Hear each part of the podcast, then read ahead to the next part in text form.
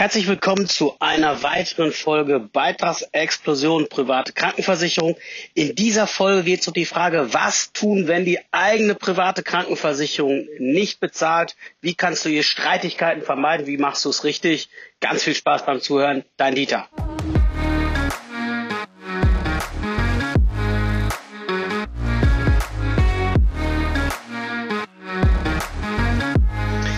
Ja, besonders ältere Menschen und chronische Kranke haben oft das Gefühl, zwischen den Profitinteressen der Ärzte und den Sparinteressen des Versicherers zerrieben zu werden.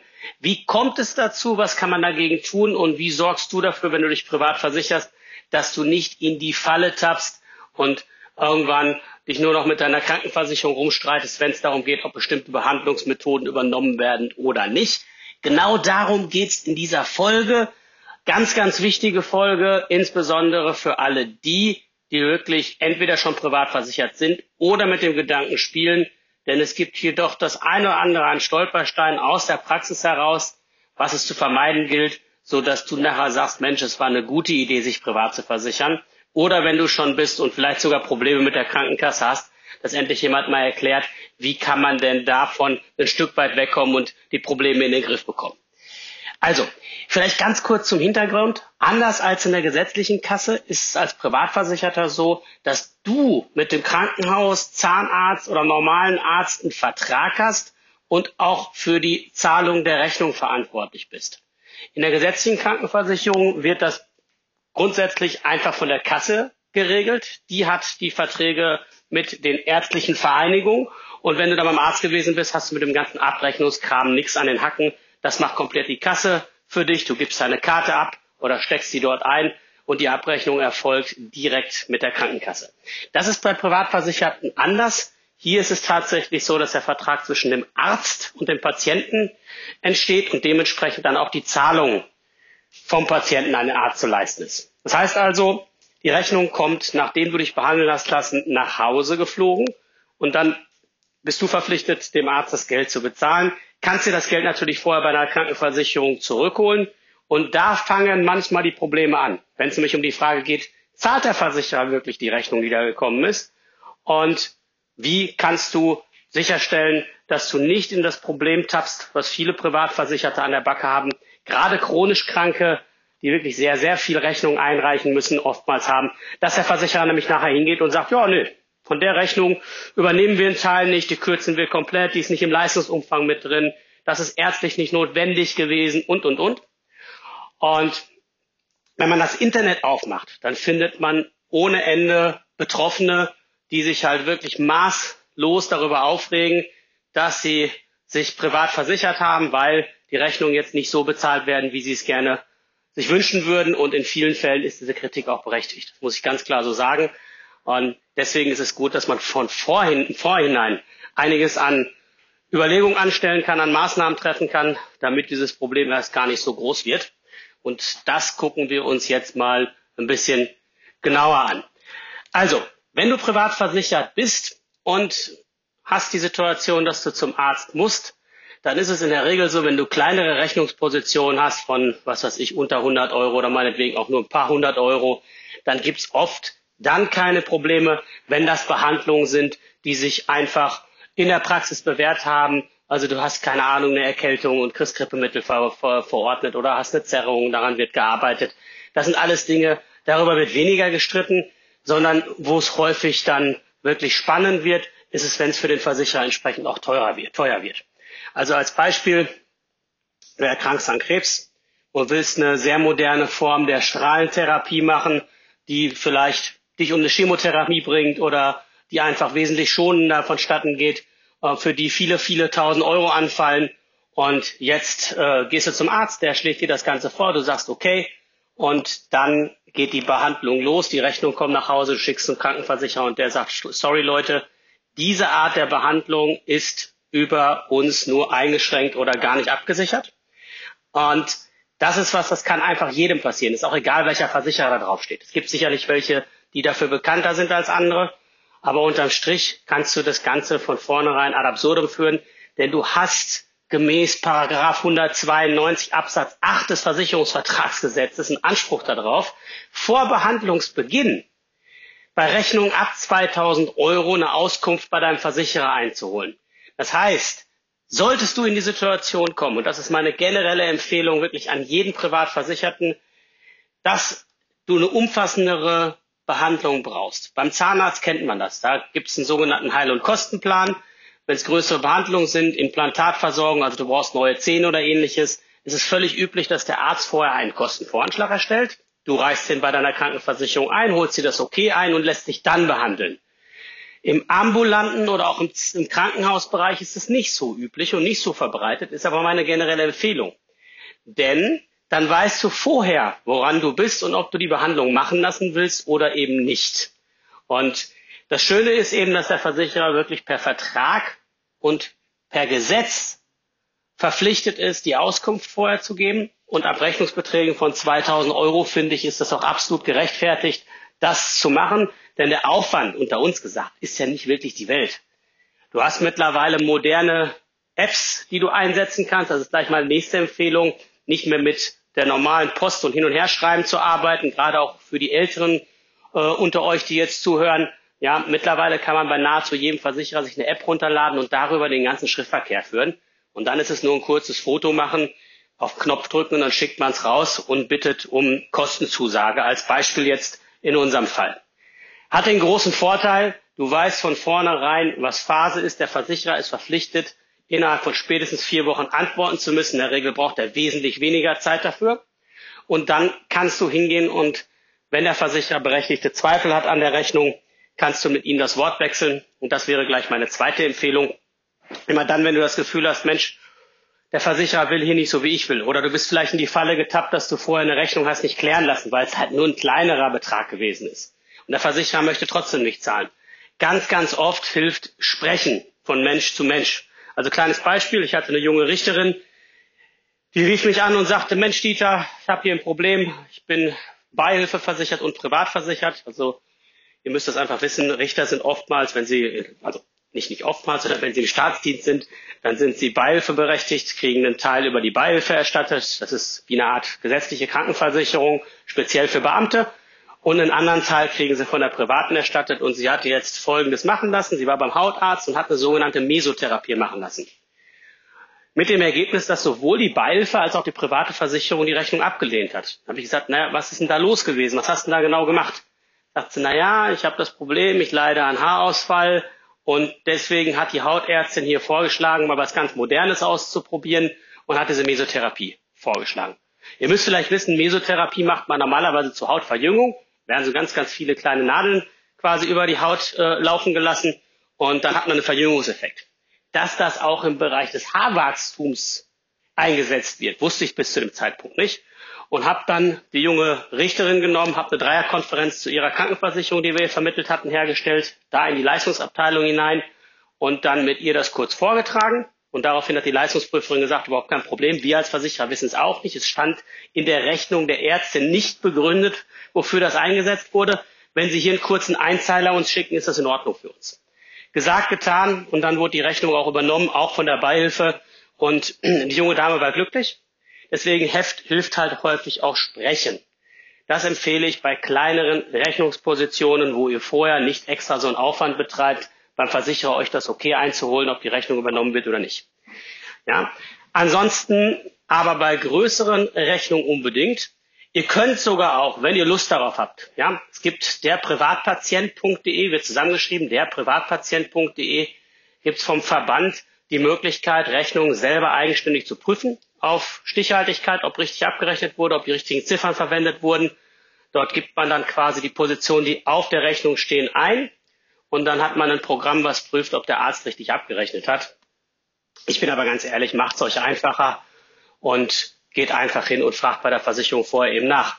Und kein Arzt ist böse, wenn er hört, dass ihr sagt, Mensch, ich bin privat versichert, ich gehe davon aus, dass das übernommen wird, weiß es aber nicht genau. Von daher seien Sie doch so lieb und schreiben mir kurz zusammen, was es kosten wird, was Sie vorhaben und äh, auch nur gerne eine kurze medizinische Begründung dazu und dann frage ich es bei meiner Versicherung verbindlich an.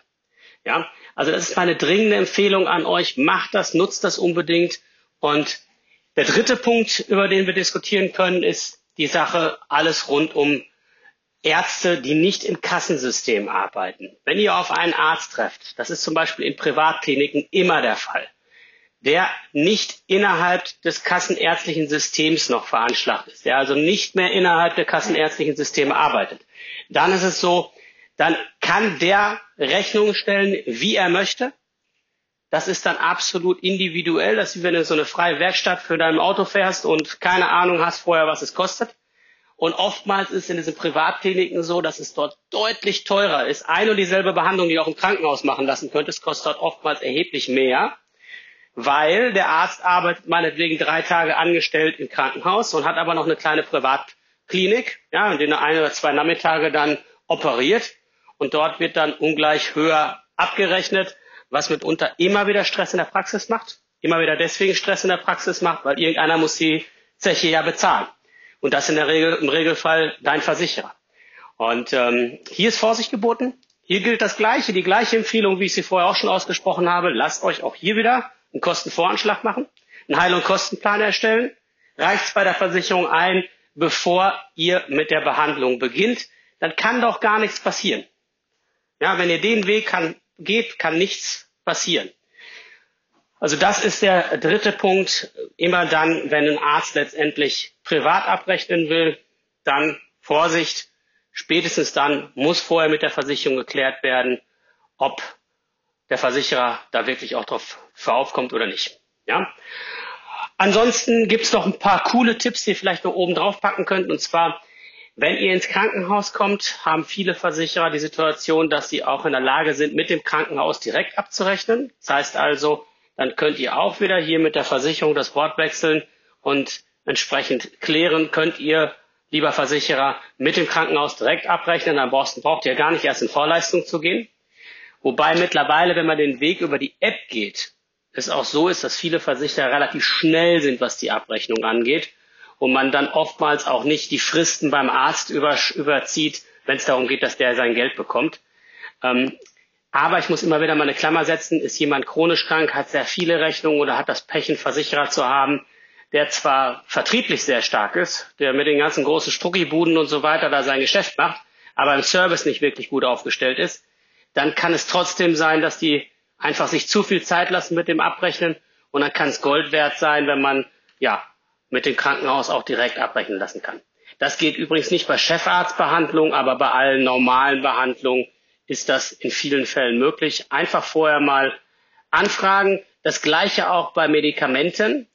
Denn wenn einer von euch chronisch krank wird und braucht Medikamente für 10, 15, 20.000 Euro im Jahr, dann auch hier mal beim Versicherer anfragen, ob er nicht ein Direktabrechnungsverfahren mit der Apotheke anbietet, so dass ihr dann da gar nicht erst entsprechend in größere Vorleistungen gehen müsst.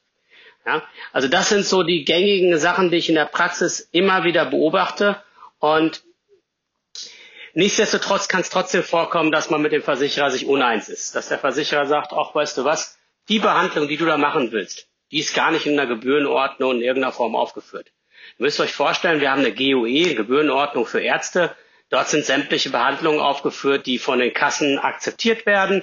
Da steht auch drin, was abgerechnet werden kann. Das Problem ist, die ist das letzte Mal 1996 aktualisiert worden. Und viele moderne Behandlungen sind da noch nicht mit drin. Das sollte jetzt eigentlich längst nachgeholt sein, aber jetzt im Jahr 2021 ist immer noch nicht der Fall. Und deswegen kann es immer mal sein, dass irgendeine Behandlung, die man machen möchte, halt einfach da nicht aufgeführt ist. Und ähm, dann ist es eben so, dass man gut bedient ist, wenn man einen Versicherer halt vorher hier klaren reinen Wein einschenkt und sagt, pass auf, das und das habe ich vor, gehst du mit, gehst du nicht mit. Wenn er nicht mitgeht, da kann man sich immer noch eine andere Behandlung umgucken, dann mal gucken, was bietet der Versicherer alternativ an, äh, kann eventuell in einer anderen Klinik oder bei einer anderen Einrichtung nochmal gucken, was die anbieten.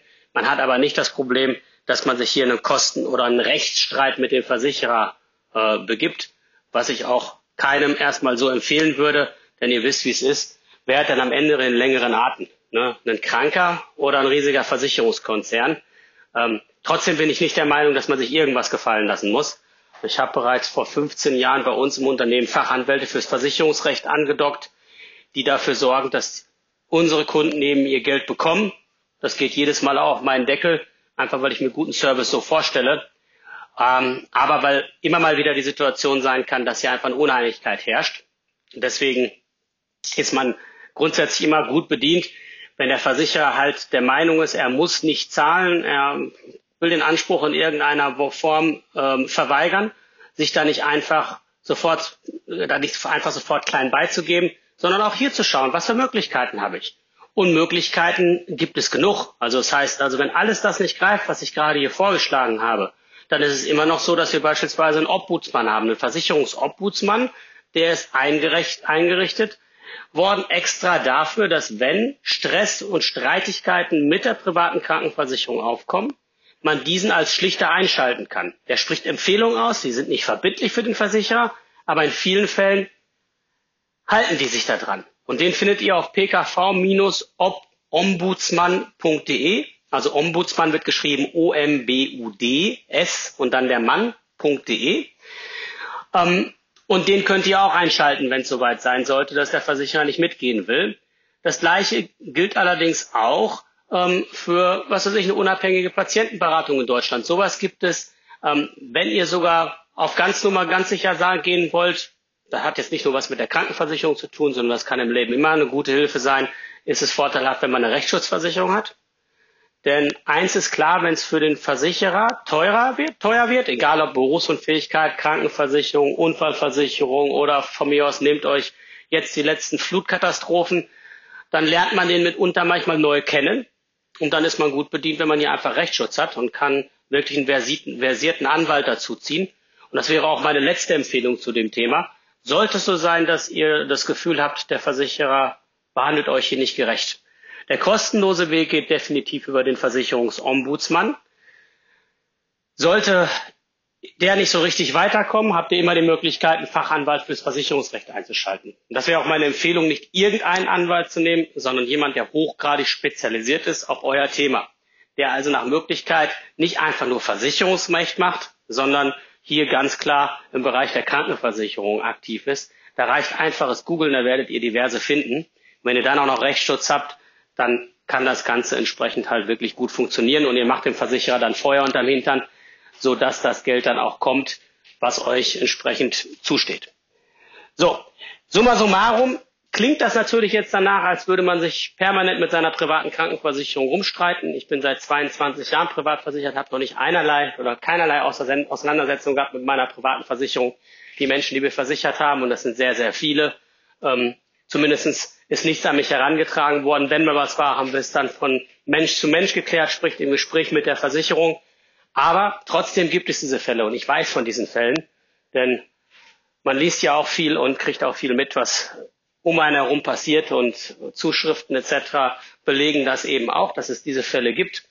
Und deswegen ist es halt so wichtig zu wissen, wie kann ich entsprechend mich davor schützen, wie kann ich hier agieren.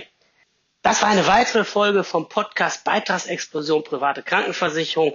Heute ging es darum, wie kommst du hier sicher an dein Geld, wie arbeitest du in der Praxis möglichst schlau mit deiner Krankenversicherung. Und wenn dir die Folge gefallen hat, dann hinterlass gerne ein Abo freue mich schon aufs nächste Mal, wenn wir wieder zusammenkommen in diesem Podcast. Bis dahin, gute Zeit.